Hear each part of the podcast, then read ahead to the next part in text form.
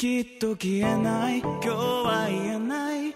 元通りにはもうできない。あの頃に君を残したまま。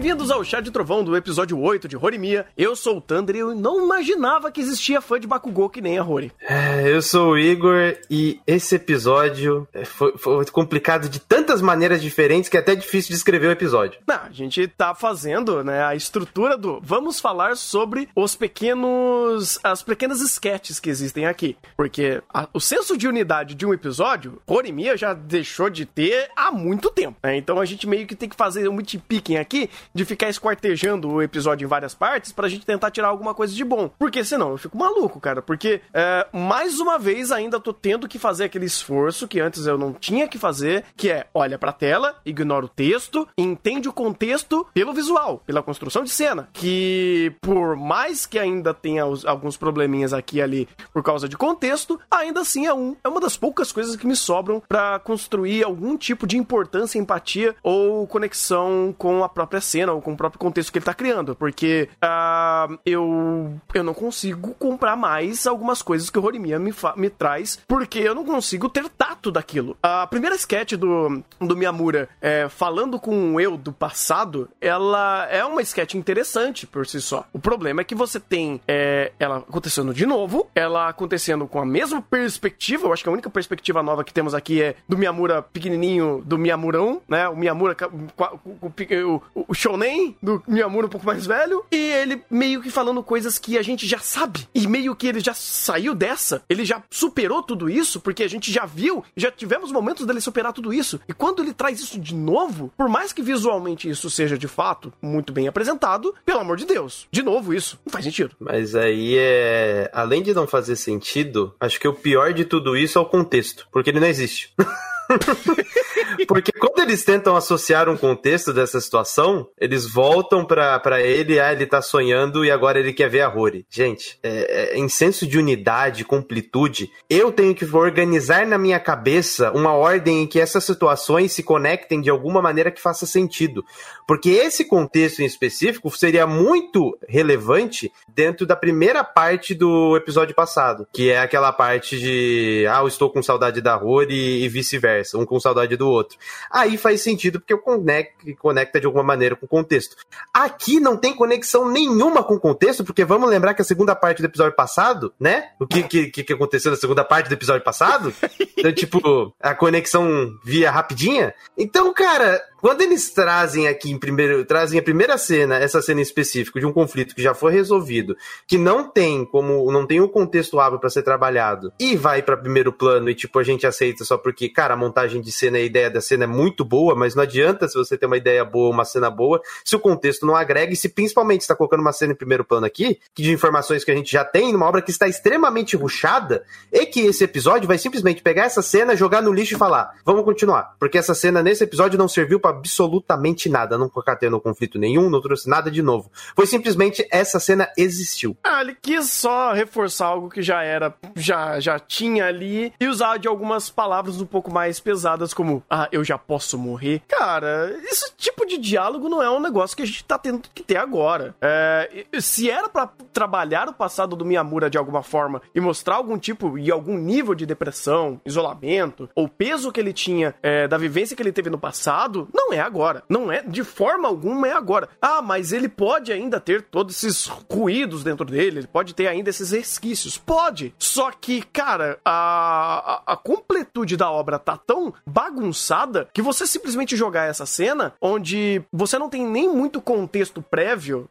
para não dizer nenhum contexto prévio, para isso daí tá tendo um pouco mais de observação através do próprio Miyamura dentro das passagens e dentro dos momentos que ele tá vivendo na obra, isso daí é soa, desculpa, mas barato, velho. Pra não dizer inútil. E é aquela. E agora a gente também teve a repetição da mesma estrutura que a gente foi comentando nos episódios anteriores, que é uma estrutura que anterior, no episódio anterior nem tanto, mas alguns anteriores tiveram essa ideia, principalmente o episódio da Parasita.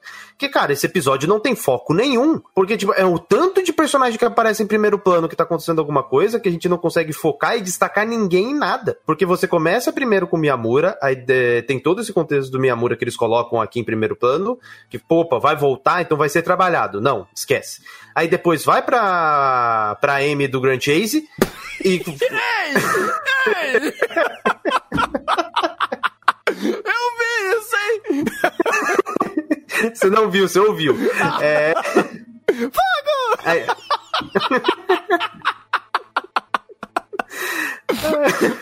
Aí vai pra ela, aí beleza, você insere ela dentro da narrativa e fala: opa, ela tem relevância agora. Não, é só pra gente te dar um contexto específico. Vamos sair de novo, que agora tem uma outra personagem em segundo plano, que precisa vir pra primeiro plano, porque o roteiro precisa trabalhar ela também. E tipo, vai a personagem entrando e saindo de primeiro plano, que não tem desenvolvimento, assim, geral nenhum, porque as informações que são apresentadas sobre eles não são utilizadas. Então simplesmente é contextualizado é, toda a relação dela com o presidente do conselho, mas é em desenvolvimento por si só, dessas informações serem relevantes para primeiro plano, não são, porque se eu for trazer alguma relevância dessas informações, não é para agora, mas para situações que aconteceram anteriormente que foram embasadas agora. então, tipo, eu primeiro vejo a situação acontecer, que foi o caso dela é, se colocando contra a Rory dentro daquela situação anterior. Aí agora que a gente tem um embasamento sobre mais sobre ela para tentar dar algum sentido do porquê ela tomou aquela ação. Então, eu primeiro apanho da minha suspensão de descrença para depois eu receber uma resposta disso. E essas informações que apareceram nesses episódios, elas não foram utilizadas no próprio episódio para alguma coisa. No máximo a gente pode concatenar com coisas que aconteceram anteriormente, mas agora, nesse episódio específico, nada foi utilizado, basicamente nada do que tá em primeiro plano foi realmente utilizado para alguma coisa. São simplesmente estou contextualizando coisas que estão acontecendo em primeiro plano, estou dando contexto de personagem, mas isso não tá sendo relevante de nenhuma maneira, porque o desenvolvimento da trama em geral, cara, tá estagnado. A gente, eu, eu sinceramente, eu não sei para onde Horimiya vai, porque a gente tá no episódio 8 eu não sei o que ele quer fazer. É, e posso estar tá enganado, mas isso daqui foi um flashback, não foi? Foi. Ou seja, é mais estranho ainda, porque aí você tá truncando de novo a, o pacing, você tá de novo truncando o tempo e espaço da obra para contextualizar personagens de fundo, que pouco teve relevância, vamos dizer assim, mas agora você sabe que, ah, eles têm essa relação. Não é ruim. Eu não vou dizer que isso é ruim, é só contra-intuitivo. É, e é aquela coisa, o personagem ele primeiro toma ação na narrativa para depois você dar contexto do personagem ou contexto de relação de personagem. Aí para mim soa mais anti-intuitivo ainda. E não é como se fosse um caso específico de um personagem, porque você vai se aproveitar dessa estrutura para trazer algum plot twist, agregar de alguma maneira pro personagem, porque isso aí a gente consegue ver. É basicamente todos os personagens secundários. Com eles é um pouquinho pior, porque eles nem estavam em primeiro. Eles nem contracenavam, eles mal apareciam. Tipo, a, a aí, que você, obrigado, inclusive, por você colocar isso na minha cabeça. A Amy aí, ela foi utilizada muito porcamente em alguns episódios anteriores. É, não, eu acho que um dos primeiros pontos que ela trouxe ali, daquele conflito de Otto Rory, foi, de, foi assim, horrível. Mas depois daquilo ela não teve lá tanta relevância. E agora ela tá sendo. Tá mostrando um pouco mais dessa personalidade, de quem é essa personagem, e fazendo um casalzinho entre esses dois que, é, a gente sabia mais ou menos que estava rolando, mas agora meio que eles quiseram contar. Eu não vou achar ruim deles quererem contar isso, até porque para mim foi hum, ok, sabe? Tudo que foi contado ali, toda a, a, a forma de interação desses personagens eu achei super ok. O problema é que, cara, se a gente pega o contexto de Horimiya, tá estranho, né? Você falou mesmo, a obra tá estagnada, não está acontecendo nada. Ou melhor, tá, até tá, só que o tempo e espaço desses acontecimentos estão completamente despaçados. Eu não tenho uma ordem cronológica é, onde eu vejo a evolução de um personagem impactando diretamente no dia a dia dele. Eu vejo sketches simplesmente flutuando e acontecendo. É algo completamente diferente do próprio Kaguya, que era, sabe, tinha uma maestria incrível de fazer isso, porque por mais que os sketches sejam em tempo e espaços um pouco mais é, diferentes e às vezes o ambiente da, das situações ou as situações em si que estavam acontecendo eram completamente diferentes uma da outra e até mesmo dentro de um próprio episódio você tinha duas, três sketches que e de repente davam um salto lógico e estavam em outro lugar, ainda assim você tinha uma progressão de personagem onde você sabia exatamente o que aquele personagem tinha passado até então. E essas informações eram relevantes para aquela, aquele momento da obra. Então você tinha um senso de unidade dentro da storytelling. Aqui não. Aqui parece que as coisas simplesmente vão acontecendo. É, tanto que, por exemplo, trazendo até da parte da, da Rory e do, do Miyamura sobre a, a Rory gostar de, de Bakugou, por algum motivo. Ela gosta de, de masculinidade tóxica. ela gosta de, de macho escroto. É, eu não sei se isso concatena tematicamente com o que eles estavam tentando apresentar alguns episódios passados, do Miyamura às vezes não sabia exatamente como agir com ela e, e vai e traz aquele, aquele rolê lá do, do filme de terror, né? Que a Rory tentava fazer alguma coisa, tentar agir de uma forma diferente e aquilo ia, não ia encaixando muito bem na situação e aí gerava essa dúvida dela, aí o Miyamura também che chegou a gerar certas dúvidas e aí você tem esse, esse episódio, né? Essa, esse, essa sketch para tentar fomentar essa ideia de experimentação. São personagens que estão tentando experimentar formas diferentes de agir com uh, o, seu, uh, o seu namorado, né? A pessoa que ele tá em relacionamento agora, e experimentar coisas diferentes com, com de ações e reações diferentes. Eu, eu entendo é um pouco dessa ideia, um pouco de, de seguir nessa vertente. Só que, cara, ainda tá muito bagunçado. O episódio em si, uh, comunidade não existe. E ainda você joga essa sketch depois de duas sketches que fazem menos sentido ainda com esse contexto, é, fica nesse vai e vem que você perde alguns, algumas linhas lógicas e você meio que tem que ficar uh, querendo pensar demais para ver se alguma coisa faz sentido em âmbito de cronologia. Porque eu posso até entender que existe uma, uma lógica de cronologia do, do que aconteceu com a Rory é, zoando o Miyamura no filme de terror, eles indo pra cama e agora é, o Miyamura tentando entender formas diferentes de agir com a Rory que seria interessante e atrativo para ela. Dele ser o macho escroto tóxico. Mas ainda assim, eu não vejo que isso tem muito para quê. Não é como se isso tivesse saindo de algum lugar que não seja apenas para fazer um momento de piada ou um momento de slice of life que naquele tempo e espaço existe e não cria-se nada muito novo, ou eu não tenho a sensação que eu saí com algo a mais desse episódio. É, isso é meio triste, inclusive, para uma obra que é um slice of life. Isso é muito triste. É... Eu acho que eu não consigo nem ter, mesmo com você dando todo é, esse respaldo, por assim dizer, para falar de onde isso saiu, cara, eu não consigo nem ter esse mínimo respaldo que você teve. Porque o que eu tô vendo aqui é basicamente a partir do momento em que os dois se acertaram e estão no relacionamento, simplesmente não existe mais conflitos. Não existe mais conflitos externos, não existe conflitos em relações interpessoais de grupo, não existe conflitos familiares, pessoais, simplesmente tudo é esquecido, tipo, não existe problema. Então o que o roteiro faz? Não tem problema? Vamos inventar problema. Aí eles metem esse tipo de detalhe, esse tipo de coisa, que é o que não são elementos, que são elementos assim de falso conflito, porque é a coisa do filme. Ah, ele tem medo de filme de terror. Olha, ela tem um fetiche diferente. Ela gosta de macho escroto. Então, tipo, eles precisam fazer essa coisa pros personagens principais aparecerem em primeiro plano, porque senão não tem mais nada para os personagens principais. Esse foi o nível que a coisa chegou. E o que acontece? Eu não, basicamente, para mim, transparece que eu não sei o que eu vou fazer com os dois personagens principais. Então, o que eu vou fazer? Eu vou meter essas situações de conflitos bobos em primeiro plano para eles simplesmente aparecerem, enquanto eu concateno com o desenvolvimento de personagem secundário, porque eu não sei mais o que fazer com os principais. E o pior de tudo, cara, é que isso daí poderia ser muito rico é, se fosse uma narrativa que soubesse trabalhar nisso. Ah, sei lá, até o Yesterday, cara. Às vezes você pegava uns detalhes muito bobinhos do personagem e aquilo já era suficiente para criar contexto, criar conflito, criar segmentação de conversa. Aqui não. E outra, é, olha, olha, pegando essa linha de raciocínio sua, olha que bizarro. Tem conflito externo? Tem conflito externo. Mas qual é o conflito externo? O cara que é cego que gosta da amiga da Rory. Puta que pariu, é. velho. Aí é foda. Aí é foda. Não. É outro conflito sensacional, né? Outro conflito fantástico. Eu, eu, acho incrível que o máximo de world building que o Oremia nos dá é um cara que é bonitão, mas é cego. Complicado, viu, gente? Complicado. É complicado, é complicado, cara. Porque assim, eu sei o que eles estão tentando fazer aqui. Eu vi, eu vi a amiga. É, como que é o nome dela? Deixa eu pegar aqui, vai. A Yuki é, se, é, tipo, se, tentando se conectar com o touro, mas como trouxe no episódio dela, né? No episódio dela, na sketch dela, que ela é, realmente ela acaba se doando ou deixando os outros passarem na frente dela porque ela se preocupa muito mais com os outros, mas nesse episódio aí quiseram trazer esse casalzinho conectar, criando uma situação extremamente eh, besta, eu diria, é, para não dizer artificial, mas aí você cria todo um ambiente que possa fazer o, o, a correlação desses dois personagens evoluírem para algum lugar, ou pelo menos eles interagirem a, a, nível que chega um pouco mais dessa conexão sentimental, é, por causa de um bonitão que quer se declarar para ela. Eu sei que usar o recurso do bonitão, usar um triângulo amoroso para fazer os personagens fazer alguma coisa é um recurso muito usado, inclusive, em animes de romance como um todo. É, sempre tem,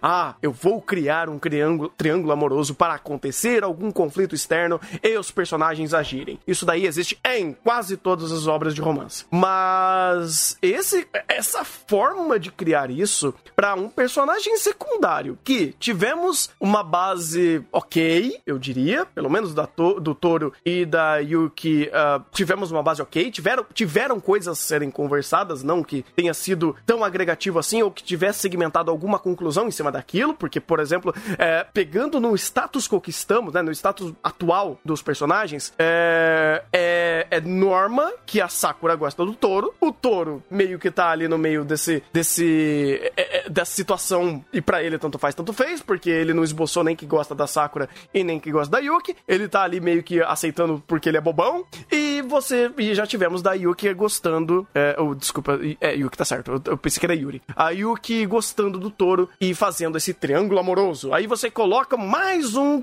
elemento externo, mais um cara bonitão que gosta da, da Yuki para criar mais um conflito externo, sendo que isso daí, assim, esse triângulo amoroso não tinha sido é, fechado ou não tinha servido muito para alguma coisa posteriormente depois de ser estabelecido. Eles só estabeleceram e não fizeram mais nada com isso. Então, ele cria um elemento externo, mais um personagem para colocar na trama para fazer esse, esse quadrado. E agora é, cria-se todo esse ambiente para fazer quase como uma piada, cara, porque a, a ideia do ah, eu tô sem óculos, ah, não era eu, ah, vamos mentir. Porra, vai, dar, vai ser da hora, né? Vou mentir que eu tenho um namorado aqui e esse cara larga do meu pé. E, cara, qualquer obra que quisesse fazer uma coisa idiota de adolescente poderia ter levado isso para um, um outro patamar e criado uma complexidade de interação de personagem onde esse conflito da mentira poderia gerar coisas boas pro roteiro e criar reveses pro personagem que estão mentindo, agindo de forma impulsiva, emotiva, e aí você tem toda uma experimentação de emoções de personagens adolescentes vivendo a adolescência. Geralmente é isso que acontece em muitos animes de, comando, de romance, escolares, Slice of Life e shoujo. Em Horimiya, ele meio que só pincela tudo isso. É só uma introdução a todas essas ideias e nada de fato é desenvolvido ou levado para frente. Eu tenho quase certeza, e isso é meio triste, que eu já tô perdendo as esperanças de Horimiya, que esse quadrado que eles criaram ali entre Toru, Sakura, é, é, Yuki e o bonitão Segeta não vai servir pra porra nenhuma. Pelo menos não agora. Cara, e esse episódio no geral, cara, eu fiquei com pena de quem foi o script de episódio, que foi o Sawako Hirabayashi, que ele já trabalhou em Kuroko e ele caiu aqui. E, cara, vendo o que foi esse episódio. eu não consigo nem eu não consigo nem colocar assim.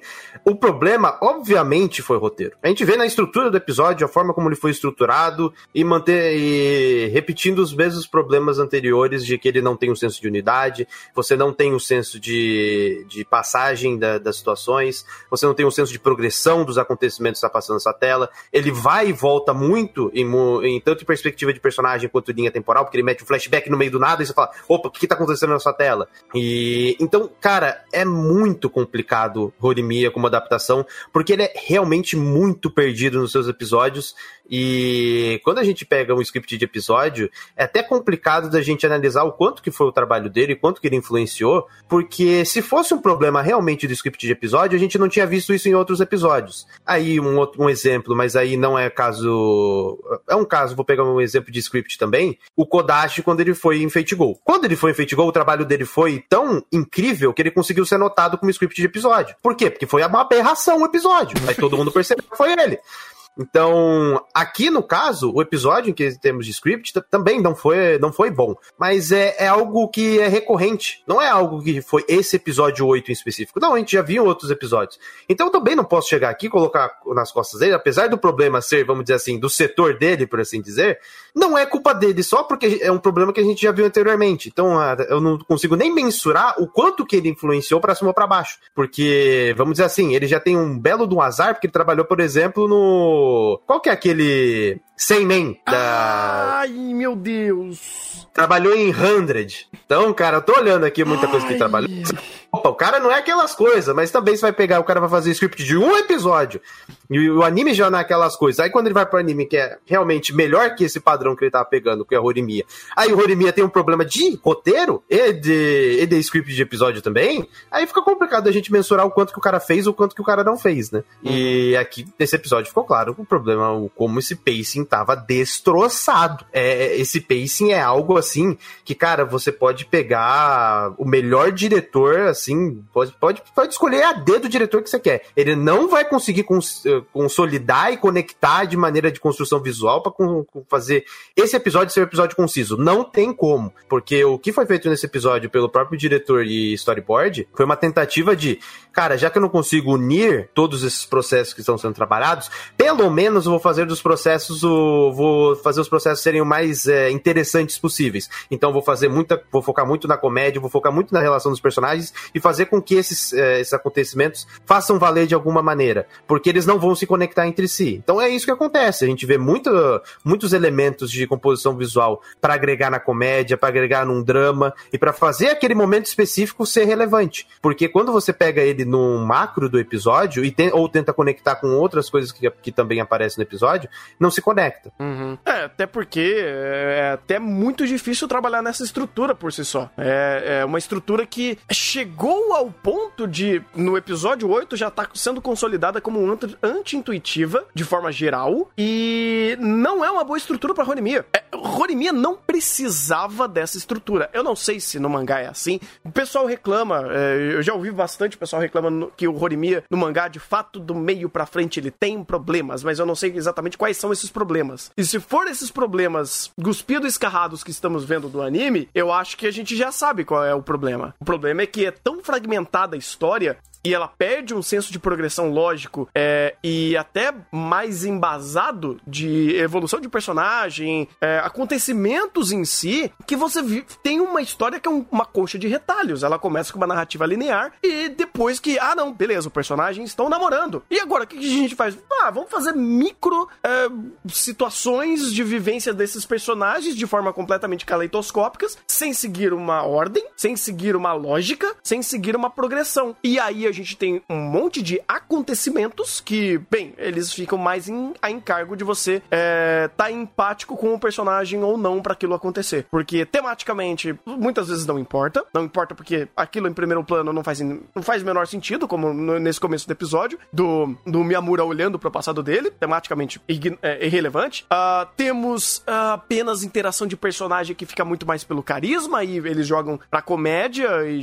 e jogam pra situações mais inusitadas como a Rory gostando do, do um, um, macho tóxico, e meio que ele tenta ficar sobrevivendo a esse tipo de interações super simplórias, vai, vamos dizer assim. Cara, a gente viu que Horimiya não era para ser assim. Inclusive, se a própria organização dos eventos fossem melhores, é, esses, esses problemas poderiam ser um pouco mais é, burlados. Mas ainda assim, eles estão em primeiro plano, eles estão massacrando Horimiya há muito, é, tipo, uns 3, 4 episódios. Eu acho que isso daí aconteceu depois do episódio 5, se eu não me engano. E aí a gente tem nessa, vem nessa crescente de problemas mais do mesmo. E, cara, temos mais quatro, cinco episódios, eu, eu acho, e eu não sei o que, que esperar. Eu não sei o que eles querem fazer, eu não sei para onde Horimiya vai. Porque ele não quer, ele não tá indo para lugar nenhum. Ele tá fazendo um monte de interação de personagem e, e é isso. E deu. É, e é, vamos dizer assim, é o mais. É, o que dá mais o tom de que realmente a gente não sabe para onde vai é que não tem conflito. Porque os conflitos que aparecem em primeiro plano, eles são conflitos de relacionamento que o próprio anime ele vai dar um passo para trás e não desenvolve. Porque, por exemplo, você tem o Toru e você tem a, a outra, que se não me engano era a Sakura, uhum. que você tinha todo o desenvolvimento, parou, estagnou e não, não acontece mais nada. Aí outro episódio, opa, desenvolvimento, apareceu a parasita, opa, esquece, esquece a parasita. A gente simplesmente cita ela. Então, é, tem personagens que aparecem em primeiro plano, que têm os seus conflitos, mas os conflitos não são resolvidos, não tem desenvolvimento e simplesmente são esquecidos. Aí aparece coisa nova e não, não fecha o que, tá, o, o que foi apresentado anteriormente e fica apresentando e, e simplesmente não dá para saber para onde vai. Porque é tanto conflito, é tanto personagem, é tanta coisa que se pode fazer e não faz nada, porque aí fica nesse, basicamente, na aleatoriedade do episódio, que é uma coisa aleatória que acontece, acontece por episódio. É, é. Uma não, quatro, cinco. Nesse episódio foram. Se fosse uma, tava ótimo. Pelo menos tinha mais unidade, né? É estranho, cara. É estranho. Eu não sei o que vai acontecer. Eu só tô triste. De verdade, eu tô triste porque é bem decepcionante isso pra Horimiya, já que temos uma produção incrível, temos bons personagens, temos boas pessoas trabalhando aqui de forma geral. É... E não era pra Horimiya ser apenas, talvez, quem sabe, só um anime esquecível. Eu tô com medo dele se tornar só isso, inclusive. É, e agora eu tô, eu tô com mais medo ainda, porque o compositor de série é o mesmo de. É, caraca, esqueci. Shigatsu. E ver o que, tá, o que eu tô vendo aqui, eu espero muito que seja o problema do material original. Porque um cara que fez Shigatsu, que sabe trabalhar tão bem no gênero, é, mesmo que seja numa adaptação, cara, não pode. Isso aqui, isso aqui é, vamos dizer assim, é, é quase que inaceitável. Então, se isso veio derivado do material original, porque o material original é assim, beleza. Eu retomo minhas esperanças. Mas é, pelo que ele fez quando ele trabalhou em Seimen e o que ele tá fazendo como compositor de série de Horimiya, cara. eu espero. Eu, eu, o Seimen é mais fácil, mas eu espero que Horimiya seja o caso do material original também. Porque hum. ele é um cara muito bom para ter um trabalho desse. Sim. Aí a gente faz que nem. É, é que nem a Mario Kada fez em Maioiga. Ela assinou e foi embora. Ela não escreveu aquilo. Inclusive, coitado do script desse episódio. É. Porque o, o Sawako, ele trabalhou nesse episódio e, se eu não me engano, foi o primeiro episódio que ele trabalhou no, no Horimiya. E ele também trabalhou em um episódio do Seimen. Então, vamos dizer assim, ô Takao, libera o Sawako. Não, não chama ele pra esse, não chama ele pra essa história. Ele é bom demais chama... pra trabalhar nisso, cara. Não, não chama ele, vai estragar o currículo do coitado, já trabalhou em 100. É tudo bem, né? Esses aí não tinha nem o que lhe fazer. Não tinha, não tinha nem o que adaptar de texto. Ele basicamente copiou e colou, foda-se. Mas é, é, complicado. Sabe aquele teu amigo que te chama pra umas roubadas? é o que tá acontecendo com ele. Essas má influência, viu? Bem que a mamãe fala: Não anda aqui ele, ele é má influência. Ele vai fazer você fumar maconha. Olha só, hein? Ai, que tristeza, velho. É isso. É isso. É isso.